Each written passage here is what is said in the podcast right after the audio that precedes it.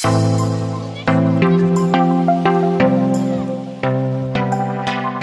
a hablar acerca de la gloria de Dios, pero vamos a ver otros ámbitos, los ámbitos de lo sobrenatural, los ámbitos de la gloria de Dios. Y te voy a decir algo, este tiempo Dios nos habló de dos cosas, eh, que esta nueva era iba a estar marcada por la gloria de Dios.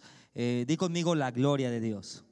Eh, este tiempo va a estar marcado por la gloria de Dios. Lo que nos va a diferenciar de otras iglesias, lo que nos va a diferenciar de otros lugares es la gloria de Dios. Realmente en este tiempo lo que vamos a ver va a ser un abismo de diferencia entre la gente que porta la gloria de Dios y la gente que conoce a Dios. Hay una gran diferencia entre conocer a Dios y, hay una, y portar la gloria de Dios. Este tiempo va a ser una gran diferencia entre la gente que ha escuchado a Dios y la gente que porta la gloria de Dios. Eh, predicaba un poco en el primero esto y lo voy a poner como una introducción y voy a ir muy rápido porque el tiempo es corto, así que voy a tratar de ir muy rápido y, es que mucha gente se jacta de ser cristiana y, de llevar 30, 40, 50 años de cristiano. Dice, no es que yo, pastor, soy cristiano de cuna y usted no sabe. Sí, está bien. Lo interesante no es cuánto tiempo lleves de ser cristiano, sino lo interesante es cuánto tiempo llevas habitando dentro de la gloria de Dios, dentro de la presencia de Dios. Hay gente que lleva 50 años de cristiano y nunca ha tenido un encuentro con la presencia de Dios. Habemos otras personas que llevan un día de cristiano y ya experimentaron la gloria de Dios ya experimentaron liberación, pero ya experimentaron sanidad y realmente ahí es donde hay transformación. Cuando nosotros estamos dentro de la gloria de Dios, podemos vivir transformación tras transformación. Podemos ver gente que lleva 40 años de, cristiano y no puede experimentar a Dios como un proveedor y gente que en tres semanas de, de haber recibido al Señor ya pudieron ver la provisión de Dios, ya pudieron ver los cielos abiertos. Este es el tiempo en el cual la diferencia entre una iglesia y otra va a estar marcada por la gloria de Dios y por la presencia de Dios. Dios nos mostró a la pastora y a mí que al inicio de esta, al inicio de esta pandemia, que Dios iba a remover el candil de las iglesias donde, donde no se permitía la libertad al Espíritu Santo, que Dios iba a remover su presencia, que Dios iba a remover aún la misericordia. Hay lugares que están viviendo por misericordia, solamente por la misericordia de Dios, porque dejaron a un lado la intercesión, dejaron a un lado profético, dejaron a un lado apostólico, dejaron a un lado la adoración, dejaron a un lado la guerra espiritual y realmente solamente están viviendo o lo que estaban viviendo era por misericordia, pero este tiempo ya no hay misericordia, este es el tiempo en el cual toda la presencia de Dios van a estar concentradas en las iglesias remanentes. ¿Cuáles son las iglesias remanentes? Las que continúan de pie a pesar de las circunstancias. ¿Cuáles son las iglesias remanentes? Las que a pesar de que todos se detuvieron, a pesar de que todo se detuvo, la iglesia no se detuvo, la iglesia no paró, creímos más que nunca. Este es el tiempo en el cual la pastora y yo hemos estado orando más que nunca. Este es el tiempo que hemos trabajado más que nunca. Este es el tiempo que la iglesia se ha ensanchado más que nunca. Esto es lo que es una iglesia remanente. ¿Cómo sé, pastor? Si yo soy un remanente es muy sencillo. Si tú has pasado una crisis y has salido victorioso y sigues en este lugar y sigues de pie, tú eres un remanente. El hecho que tú estés en este lugar, cuando mucha gente tiene miedo de salir de su casa, te hace ser un remanente. Vamos a Isaías 61 y 2. Solamente voy a dar esta introducción y vamos a ir a algo completamente diferente. Mira lo que dice la palabra. Isaías 61 y 2. Levántate Levántate, levántate y resplandece porque ha venido tu luz y la gloria de Jehová ha nacido sobre ti porque he aquí que las tinieblas cubrirán la tierra, la oscuridad las naciones, mas sobre ti amanecerá Jehová y sobre ti será vista, uy, su gloria. En otra palabra, cuando la oscuridad se pone más densa, en el momento que las tinieblas cubren la tierra, la palabra de Dios dice, la tierra va a estar cubierta de tinieblas, la tierra va a estar llena de oscuridad, mas sobre ti amanecerá la gloria de Jehová. ¿Cómo es esto, pastor? Para mucha gente, los mercados están cerrados, nadie hace negocio, pero para los hijos de Dios vienen en este momento las oportunidades de venta, las oportunidades de negocio. ¿Por qué, pastor? Porque en este tiempo la gloria de Dios, en medio de las tinieblas, la gloria de Dios ha nacido sobre ti. Este es el tiempo en el cual lo que va a marcar la diferencia entre una iglesia y otra, entre un hijo y otro, va a ser que los verdaderos hijos y el remanente caminamos en lo sobrenatural. Di conmigo sobrenatural. Sobrenatural. Di conmigo otra vez, sobrenatural. Y hay tres dimensiones en el poder sobrenatural de Dios. Cada vez que hablamos de gloria, hablamos del poder sobrenatural de Dios. En la gloria no puede, no, no puede haber nada natural. La gloria es 100% sobrenatural. Así que siempre nosotros cuando caminamos en gloria tenemos que caminar en el poder sobrenatural de Dios. El remanente tiene que caminar en el poder sobrenatural de Dios. Este es el tiempo en el cual no podemos andar eh, eh, leyendo la historia de Jonás y sentándonos todos y haciendo dibujitos. Este es el tiempo que tenemos que ser equipados sobrenaturalmente para hacerle guerra al enemigo, para proteger nuestro hogar, para proteger nuestra familia, para proteger nuestro negocio. Es por eso que es una necesidad el caminar en el poder sobrenatural de Dios. Hay tres dimensiones del poder sobrenatural. La dimensión número uno o la primera dimensión del poder sobrenatural se llama fe. Di conmigo fe. ¿Y cuál es fe, pastor? La fe es lo que nos da el acceso legal al ámbito de lo sobrenatural.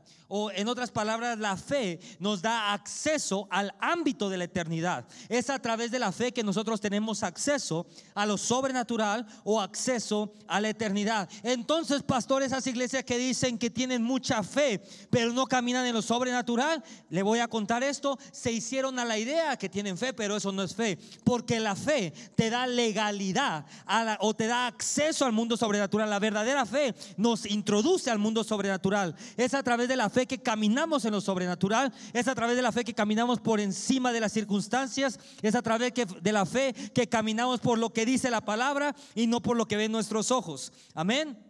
Y, yo me da tanta tristeza, iglesias que están esperando que el semáforo amarillo, que el semáforo verde. Es muy sencillo esto. De todos los lugares donde usted se puede contagiar, este es un lugar donde no se va a contagiar. Porque donde la presencia de Dios está, toda enfermedad es ilegal.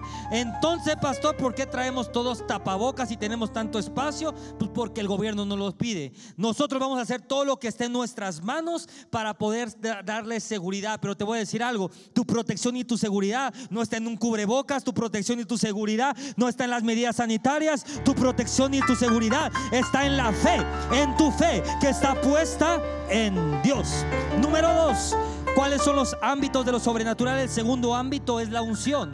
El segundo ámbito de lo sobrenatural es la unción. Di conmigo, unción. ¿Y qué quiere decir unción, pastor? Unción es el poder dado a nosotros para servir a Dios o para hacer su obra.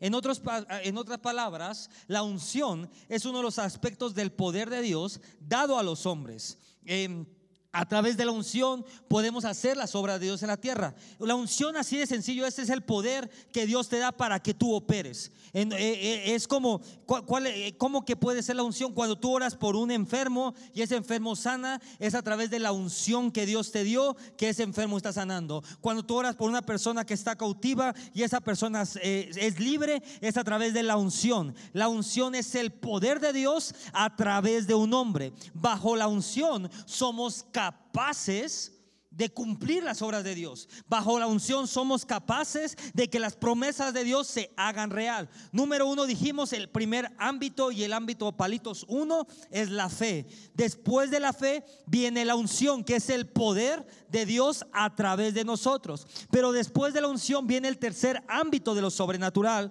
que es el ámbito más complejo de entrar, pero es el ámbito más, eh, más top más, más, glorioso y es la gloria de Dios. ¿Y qué es la gloria de Dios? Ponla ahí, la gloria de Dios es Dios mismo haciendo las cosas. Cuando hablamos de unción, yo necesito tocarlo, yo necesito imponer mano para que algo suceda. Entonces, si hay alguien enfermo, yo le digo, ven acá, te pongo la mano y declaro sanidad en el nombre de Jesús y la persona sana. En este momento, por disposiciones gubernamentales, yo no puedo poner la mano sobre la persona. Entonces, ¿qué es lo que necesitamos en este momento? Necesitamos la gloria de Dios. La gloria de Dios es Dios mismo. No necesitas que yo te toque, no necesitas que yo te ministre. Dios mismo en este tiempo va a liberar. Dios mismo en este tiempo va a sanar. Dios mismo en este tiempo va a proveer. pero, pero si nadie te tocó, pues claro que no, porque es la gloria de Dios la que llena tu vida. Es Dios mismo ministrándote. Estamos entrando en una era donde el hombre ya no va a poder ministrar. Es Dios mismo el encargado de ministrar al pueblo. Es y yo te voy a decir algo, en este lugar no va a parar la administración, porque Dios mismo va a ministrar. Yo no te puedo tocar, pero tú no me vienes a ver a mí, tú vienes a ver al Dios, al Dios todopoderoso, al Dios liberador. Y si Dios te dice, yo voy a estar aquí, yo estoy aquí, yo te voy a ministrar, yo te voy a liberar, vas a tener un encuentro conmigo, tienes que venir con la certeza que entrando a este lugar serás ministrado por Dios. Bajo la unción, Dios te usa. Hmm. Dije, bajo la unción Dios te usa. Dios está operando a través de ti. Pero bajo la gloria Dios lo hace todo. Bajo la unción Dios te usa. Dios necesita un hombre para operar en la tierra. Esa es la unción. Y hemos vivido bajo la unción. Todos aquí hemos tenido unción. Dios ha puesto una unción. Y yo sé que usted ha orado por los enfermos y enfermos se sanan. Yo sé que usted ha orado por, por alguien cautivo y se ha liberado. Por usted mismo ora y se pone en manos usted y se sana. Pero este no es el tiempo de la unción. Este es el tiempo de la gloria de Dios. Usted llega a este lugar. Usted tiene un encuentro con Dios y nadie le puso manos y sale sano. Usted tiene un encuentro con Dios. Nadie lo evangelizó y sale con convicción de pecado. Sale arrepentido hasta de, los pecados de las generaciones. ¿Por causa de qué? Por causa de la gloria de Dios. Yo te profetizo en este tiempo. Que todo lo que has estado pasando todo sacudimiento, todo sacudimiento, aún lo que ha estado pasando en tu familia, división, Omaka, contienda, guerra, es porque hay un movimiento de gloria. Dice Dios, hay algo ahí adelante, hay algo en el camino. Dios está diciendo, hay algo que viene y es que la gloria postrera, la gloria que viene para tu vida será mayor, será mayor que ninguna gloria antes vivida. Dije que ninguna una gloria antes vivida. Hay gente, cobra caseter, profetizo y declaro, puedo sentir en mi espíritu. Hay gente que dice, es que mi buenos tiempos, yo era esto, es que mi buenos tiempos, dice, oh, es que antes las cosas eran, oh, si supieras cuántos recursos yo tenía, si supieras quién era yo, pero Dios está hablando y dice, suelta, suelta el pasado, rompe, aunque el pasado haya sido bueno, rompe el pasado porque la gloria postrera, lo que está delante de ti, lo que está delante de este camino, dice Dios, será mucho mayor de lo que nunca antes has vivido. La gloria que viene para tu vida será una gloria nunca antes vista. Lo declaro en el nombre de Jesús. Este es el tiempo en el cual la gente ya no va a evangelizar. Hmm. Ya no va a evangelizar Pricosito, ropa casi. Y la gente ya no va a evangelizar como, ay Dios te ama y andar repartiendo volantes por ahí. La gloria de Dios que cargas, la gloria de Dios que posee, la gloria de Dios que está sobre ti. Al momento que tú te encuentres con la gente, la gente va a empezar a llorar y te va a decir, pero es que, que me dijiste, es que siento algo contigo, es que siento paz, porque este es el tiempo en el que la gloria acabó de Dios, el peso de la gloria de Dios va a descender sobre la persona y Dios va a tener encuentros personales con el pueblo a través de nosotros. Gente que nunca había conocido a Dios, que con el solo hecho de saludarte van a tener un encuentro personal con Dios. Este es el tiempo en el cual Dios está trayendo tanto, tanto, tanto de Dios. Éxodo 19, 16. Di conmigo Kabod. Di conmigo Shekinah. Hay una gloria de Dios que es la Shekinah de Dios, la gloria Shekinah de Dios. Y hay otra gloria de Dios que es la gloria Kabod. Y, hoy vamos a, vamos a ser ministrados por la gloria de Dios. Voy a ir muy rápido, estoy poniendo fundamentos muy rápidos para dejar que Dios nos ministre, Dios nos llene, Dios nos libere, Dios nos sane, que Dios haga lo que tenga que hacer con nosotros. Así que Éxodo 19, 16. Mira lo que dice la palabra de Dios. Y aconteció que en el tercer día, Cuando vino la mañana, vinieron truenos y relámpagos y una espesa nube sobre el monte y el sonido de bocina muy fuerte y se estremeció todo el pueblo que estaba de campamento. Mira esto, ahí déjame ese versículo. Cuando Salomón construyó el templo para Dios y cuando Salomón dedicó el templo para Dios, dice la palabra de Dios que la casa se llenó de humo. Ese humo que de, lo cual habla la palabra de Dios es la Shekinah de Dios. ¿Qué significa Shekinah de Dios? El lugar donde Dios habita. Ese humo era la Shekinah de Dios. Dios estaba manifestando que en ese lugar Dios iba a habitar. ¿Qué significa Shekinah? Shekinah significa el lugar donde Dios habita y ponla ahí y descansa. Hay una gran diferencia entre habitar y habitar y descansar. Tantas iglesias viven de visitaciones divinas, pero Dios, la voluntad de Dios no es visitar una iglesia. A mí me da mucha risa cuando me dicen, no es que pastor, no sabe, vino el pastor y milagros. Vino el pastor invitado Chonito López y hubo milagros. ¿Mm? Qué poderoso. Es que cada domingo tiene que haber milagros. Es que cada, cada martes, en, miércoles en casa de paz, cada martes en casa de paz, tiene que suceder algo sobrenatural. Es que cada lunes en casa de oración tiene que haber milagros. Eso no, es, no se trata de visitaciones. Nosotros queremos formar una casa para Dios, un lugar donde Dios pueda habitar y donde Dios pueda descansar. Literalmente, Shekinah significa descanso. Dios no está buscando un lugar para visitar. Dios está buscando un lugar para descansar. Dios no está buscando un lugar para visitar. Dios está buscando un lugar en el cual pueda descansar, en el cual pueda reposar. ¿Y como pastor hago eso? Creando una atmósfera correcta. Yo, a mí me pasa mucho que, vienen a mi casa o, a casa de mi madre y nos pasa mucho que gente que no tiene nada que ver con la iglesia, nada que ver con nadie, no sé, eh, ahora que fue la pandemia, fue un señor a pintarle los pelos a mi abuelita, ¿no? No, no sé. Y, y este chavo llegó a pintarle el pelo y, dijo, es que no me quiero ir de aquí. Es que se siente, es que no sé cómo decirlo, es que se siente como, como un hogar, como calientito, como... Él no sabía qué hacer, pero sabía. Dijo que, que teníamos una energía muy bonita. Entonces él decía algo que teníamos una energía muy buena, pero había algo en ese lugar que te hacía querer permanecer en ese lugar. Hay personas que cargan la gloria de Dios que tú quieres estar todo el día pegado con esas personas, porque cada vez que estás con esa persona sientes paz, sientes amor, sientes algo diferente. Eso realmente es la Shekinah de Dios, es el descanso, es donde la gloria de Dios descansa. Literalmente dije, Shekinah significa descanso. Di conmigo descanso.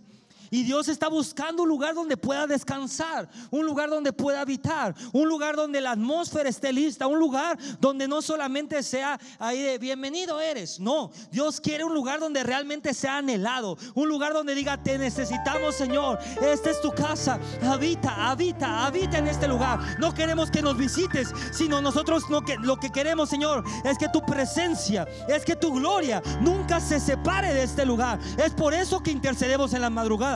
¿Usted cree que yo me levanto a las 4 de la mañana por gusto? Yo no. La pastora sí, yo no. ¿Usted cree que me pongo a adorar eh, los lunes por gusto? Pues no. Yo preferiría ver la tele, pero ¿sabe algo?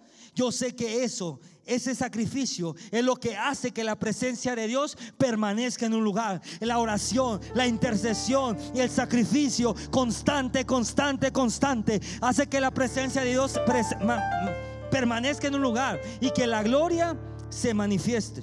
Shekinah no es lo mismo que Kabod. Kabod es el aspecto de Dios. Es. me oigo muy teológico. Bueno, los voy a apantallar y ahorita regreso al normal. Es la naturaleza intrínseca de Dios. Se los pongo en español. Es quien Dios es. La gloria Kabod es el peso del todo de Dios. La gloria Cabot es como, es que es algo tan inexplicable, es como la eternidad, ¡pum!, dada en un segundo. Es como si tú necesitas sanidad, de repente toda la sanidad viene de una. Si de repente necesitas provisión, toda la provisión viene de una. Necesitas sanidad, necesitas provisión, necesitas liberación. Yo necesito de todo, pastor. Pues cuando la gloria Cabot desciende, de repente es como un balde de agua fría, como un ¡pum! Que de repente todo te suple. De repente viene la provisión, de repente viene la liberación, de repente viene lo sobrenatural. Es todo de Dios. Es la, la presencia completa de Dios. Es, es todo en Dios. Y, y pastor, esto me gusta mucho. Porque canta la gente y dice, es que nosotros los cristianos vamos de gloria en gloria y de victoria en victoria. Y tu vida es lo completamente diferente a lo que es. Test, ponle ahí test para saber si estoy en la gloria o si estoy en la sequedad. Hmm. ¿Cómo sabemos que estamos en la gloria de Dios? ¿Cómo sabemos que podemos entrar en la gloria de Dios? ¿Cómo sabemos realmente que estamos en, en la gloria de Dios? Número uno, la gloria es un ámbito de descanso. Así que, ¿cómo sabes que estás en la gloria? Si estás preocupado por tus hijos, por tus cuentas, por el coronavirus, por la crisis, por el cubrebocas. Hace poquito me tocó un señor que me dijo, pastor, es que tengo tanta ansia y estoy tan preocupado. Dije, ¿por qué? Dijo, porque mi pasto está creciendo y no lo puedo cortar.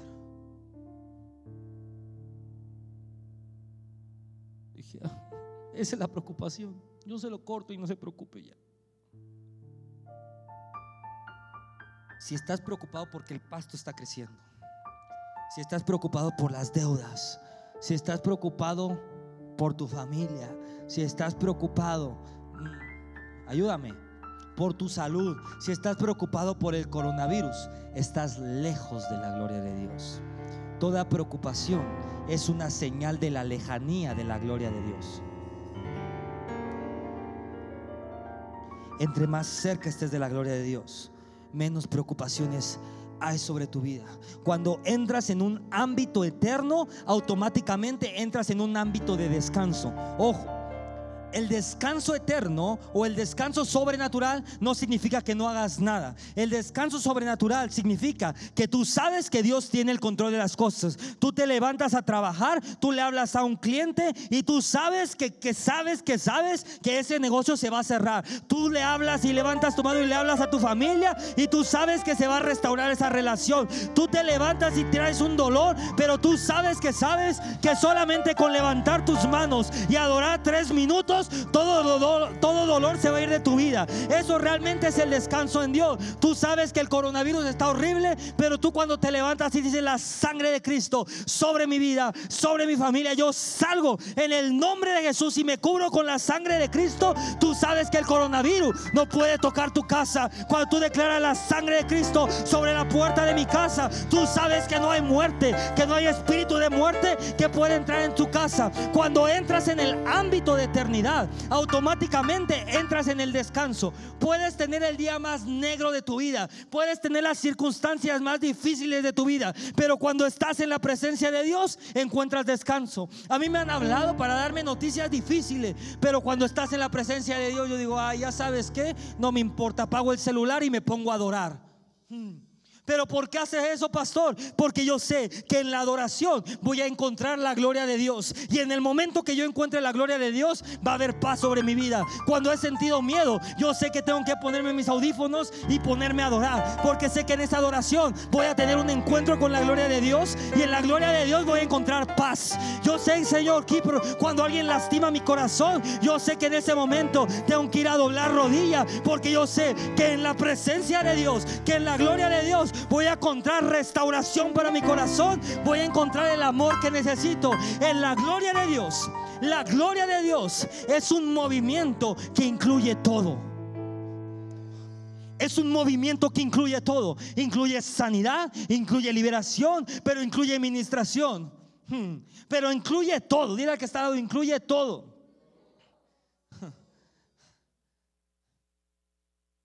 Es más, profetízate tú. Ahí agarra tu mano.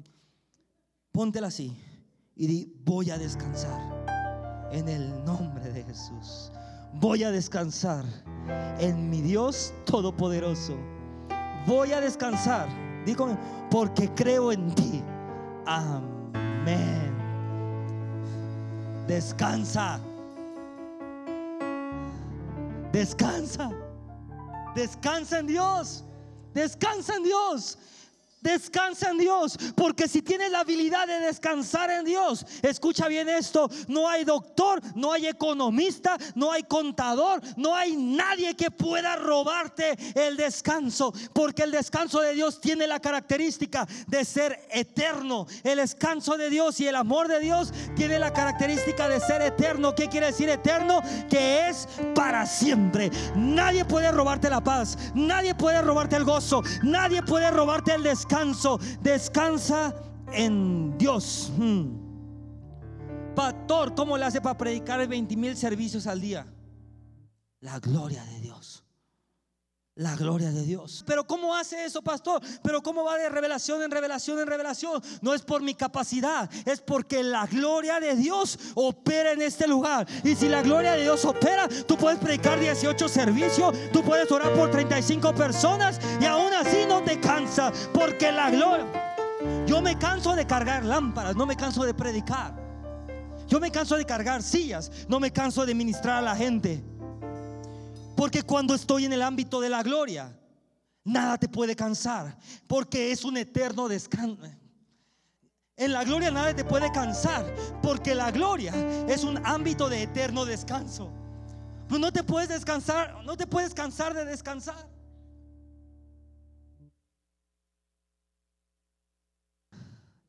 Pero pastor, yo me canso todo, me caen mal todos, odio a todo el mundo. Estás en la carne, no estás en la gloria. La gloria de Dios. ¿Qué es la gloria de Dios? Con esto cierro y vamos a ministrar.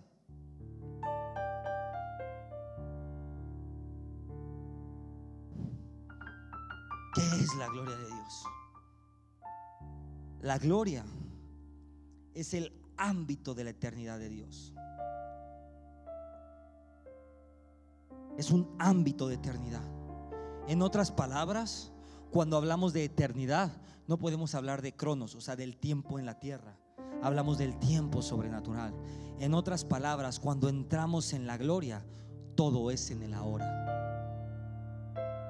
Tu sanidad es en el ahora. La provisión es en el ahora. Tu milagro es en el ahora.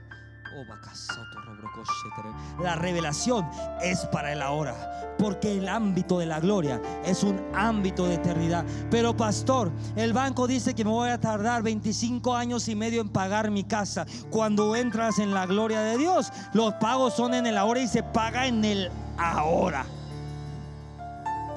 En la gloria todo es en el ahora. En la gloria todo es en el ahora, es en un ámbito de eternidad. La gloria de Dios no opera en el tiempo, la gloria de Dios opera en la eternidad. ¿Qué es la gloria de Dios, pastor? La gloria de Dios es la eternidad revelada de Dios. Lo decía en el primer servicio. A mí me da tanta, me da mucha risa porque hay un grupo de, de minions ahí que andan el eterno y Shabbat, Shalom, Shiliu y Shalom. Cuando yo oigo eso, oigo poca revelación. Y lo he predicado, lo prediqué un día en Chapultepec esto. Y se los digo a ustedes, para los que no estuvieron en el primero.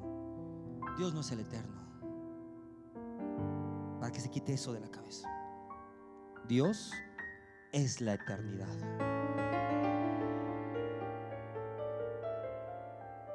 Dice la palabra, yo soy el alfa y el omega. Ojo acá, yo soy el alfa y el omega. Yo soy el principio y el fin. Dios es la eternidad. Por eso cuando la gloria de Dios viene a un lugar, es la eternidad revelada de Dios. Alguien que le dice a Dios el eterno es alguien que no ha tenido un encuentro con la eternidad de Dios. han oído. Ay, ya no estoy saliendo a la luz. La gente repite lo que oye por pertenecer a. Este es el tiempo en el cual la gente va a repetir lo que oye. Van a repetir las conductas de otros. A pastor, tengo tos. Y el otro, "Ah, yo también. Y el otro, "Ya, ya, yo también. Y de repente todos tenemos tos. Ay, me duele la cabeza. Yo también, no, no sabes. Hace tres semanas me dolía, pero no te había dicho. Vamos a repetir la conducta de otros. Pero Dios está hablando en este día y dice, olvídate lo que los demás hacen, porque la eternidad, dije la eternidad, tiene que venir por revelación. Cuando oyes una palabra, una persona dice, es que el eterno y llama, llama, nomás está repitiendo lo que escuchó. Es alguien sin revelación. Alguien con revelación sabe que Dios no es el eterno, sabe que Dios es la eternidad, que en Él está envuelto todo, que una bendición de Dios está destinada para traspasar la barrera del tiempo, para traspasar la barrera del espacio. Cuando Dios te sana, escucha bien esto, automáticamente traspasa la barrera del espacio y del tiempo. Si Dios ya te sanó, Dios te sanó para siempre. Dije, si Dios te sanó, Dios te sanó para siempre. Si Dios te está prosperando, Dios, este es el inicio. Dije, este es el inicio de tu eternidad. Si Dios te inició a prosperar, Dios te comenzó a prosperar, es porque Él lo va a hacer para siempre. Para siempre, para siempre. Si Dios te prosperó, Él lo va a hacer para siempre. Si Dios ya te sanó, Él ya lo hizo para siempre. Ya no necesitas más diagnóstico. Tú ya sabes que eres sano. Olvídate de todo. Porque lo que viene de Dios viene de un ámbito de eternidad. Y si es de un ámbito de eternidad, es para siempre. Ja, sí. El, el, el- ¿Qué es la gloria de Dios? La gloria de Dios es el infinito de Dios. La gloria de Dios es un ámbito sin restricciones de Dios. Cuando tú entras en la gloria de Dios, ya no le pides a Dios desde tu mente, ya le pides a Dios desde tu espíritu. Y de repente tu oración comienza a ser otra. Le pides a Dios cosas que nunca te imaginaste pedirle antes. Porque es un ámbito te ves pidiéndole a Dios cosas que nunca pensaste pedirle, es más, que ni sabías que existían. Porque cuando tú entras en la gloria de Dios, entras en un ámbito de lo infinito. Di conmigo, infinito. Dios es, di conmigo, Dios es infinito. ¿Qué quiere decir infinito, pastor? Que no tiene fin, que no tiene límites. Dios es un Dios ilimitado. Entonces, pastor, porque al de al lado lo bendice con 10 pesos y a mí con 30 centavos. Porque tú le pones los límites a Dios. Quita los límites a Dios. Pide como un hijo pide a Dios. Si tú necesitas que tu negocio crezca, pídele a Dios. Dice, Señor, en el nombre poderoso de Jesucristo, yo te pido que mi negocio crezca, que traiga las estrategias, que traiga los recursos financieros, que traiga los recursos humanos. En el nombre, si tú necesitas un cliente para vender, para rentar algo, comienza a ordenarle al mundo espiritual y di, Señor, viene un cliente extranjero, viene un cliente de no sé dónde, me va a pagar tanto. Yo lo creo y yo se lo ordeno al mundo espiritual. En el nombre de Jesús, tu tiempo ha llegado, iglesia. Levántate y resplandece. Tu tiempo ha llegado, levántate y resplandece. El ámbito, oh my God, el ámbito de gloria va por encima de la imaginación humana. El ámbito de gloria va por encima de lo que puedes imaginar que se puede hacer. Ay, pastor, ¿a poco eso se puede? Ahí es cuando empieza la gloria. Cuando empieza a ver cosas ¿a poco eso se podía, pastor? No sabía. El ámbito de la gloria es un ejemplo muy bobo, pero vamos a ámbitos más fuertes. Cosas que no creías. Le voy a decir, yo he visto todo tipo de milagros. Y Dios ha hecho todo tipo de milagros en, en mi vida y a través de mí. Eh, Gente se ha sanado de sordera, eh, cáncer, tumores. Pero hay algo que yo le he pedido por años a Dios. Y es ahí donde va más allá de nuestra mente. Y se lo voy a confesar a ustedes, muy poca gente sabe esto. Pero yo le he pedido al Señor, Señor, ya he visto milagros, ya he visto sanidades, ya todo eso. Quiero entrar a la genética humana. Quiero que cuando ore por una persona con síndrome de Down, al momento que yo ponga en mis manos esa persona sane. Que cambie su cara, que cambie las facciones. Que en un segundo regrese a ser esa persona. Eso es lo que yo quiero. Llevo años orando eso. ¿Sabes por qué? Porque la gloria va más allá de la mente humana. La gloria va más allá de la imaginación de un hombre. La gloria entra o la gloria empieza donde lo imposible empieza. Cuando para ti es imposible, te tengo una noticia, estás entrando al ámbito de gloria. Cuando en el momento la cosa se volvió imposible, en ese momento estás entrando en un ámbito de gloria. ¿Qué es la gloria, pastor? Con esto cierro. La gloria es la manifestación o la demostración de Dios mismo. ¿Qué es la gloria, pastor? La gloria es la revelación de la soberanía de Dios. Dios hace lo que quiere, como quiere y con quien quiere. ¿Qué es la gloria, pastor? La gloria es una demostración de la voluntad de Dios. La gloria de Dios no se puede crear, la gloria de Dios no se puede manufacturar, la gloria de Dios no se puede imitar. Lo único que puede hacerse para la gloria de Dios es atraerla.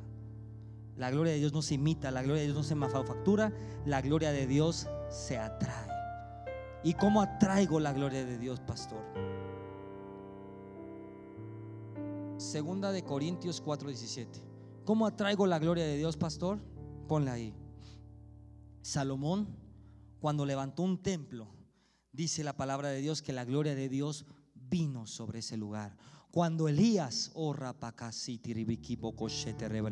cuando Elías puso sacrificio, dice la palabra de Dios que la gloria de Dios vino sobre ese lugar.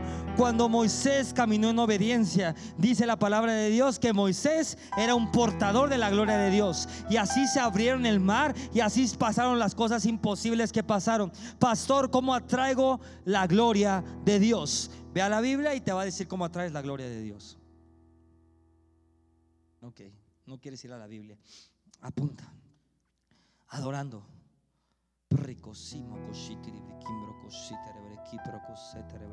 Adorando, adorando, adorando. ¿Cómo atraigo la gloria de Dios? Ofreciendo sacrificios delante de Dios.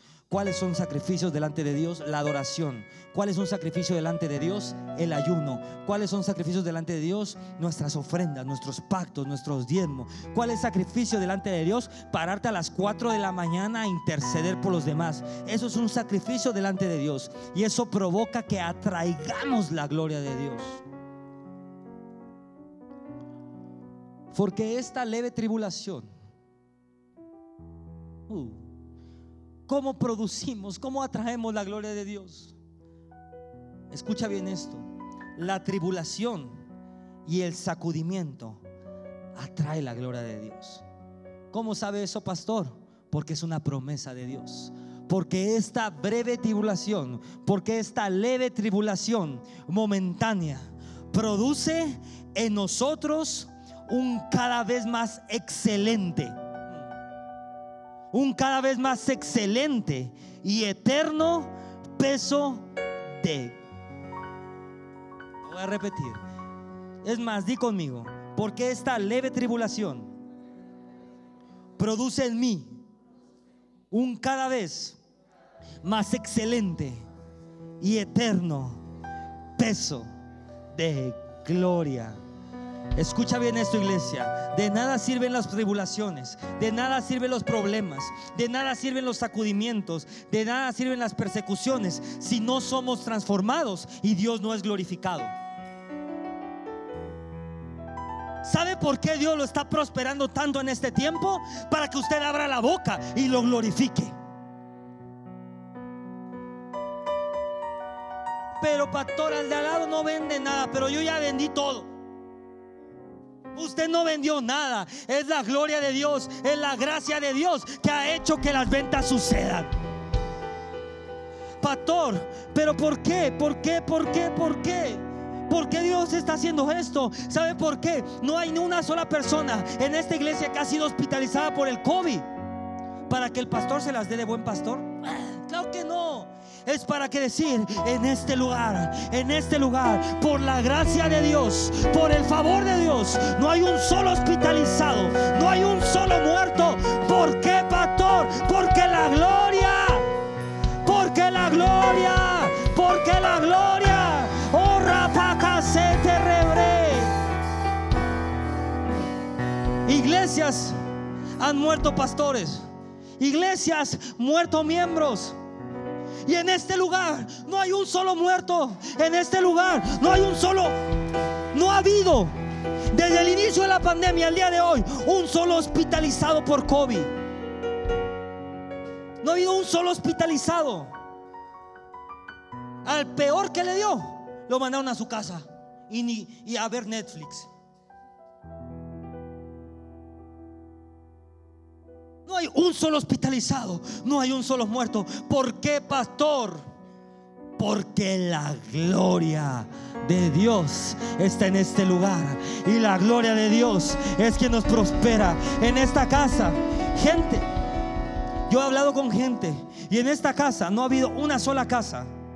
Una sola casa que haya faltado el alimento. Una sola casa que se hayan quedado sin recursos. Una sola casa. ¿Sabe por qué? Porque Dios ha provisto. No solamente las casas no se han quedado sin alimento, sino en este lugar hemos recolectado, logramos 470 despensas y la fuimos a regalar a familias que necesitan con Biblia, a orar por cada familia. ¿Sabe por qué? Porque en este lugar está la gloria de Dios y donde la gloria está hay provisión, donde la gloria está hay protección, donde la gloria está hay sanidad, donde la gloria está hay liberación. Pero esta breve tribulación, esta breve tribulación, esta breve tribulación produce en vosotros, ¿quiénes son vosotros? La iglesia remanente.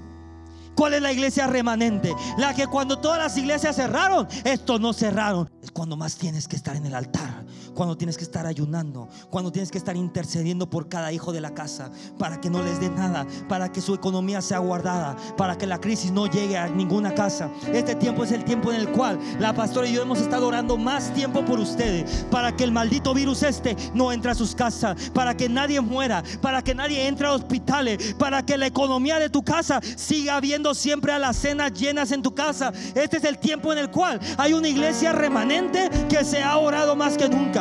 Te voy a decir qué hizo.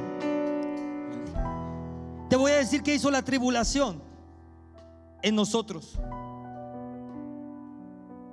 La tribulación nos hizo trabajar como nunca antes en la iglesia. La tribulación nos hizo estudiar como nunca antes. La tribulación nos hizo interceder como nunca antes. La tribulación nos hizo creer como nunca antes. Porque esta breve tribulación, mira esto, produce en nosotros, en los remanentes, en los que no se detiene, un cada vez más excelente y eterno peso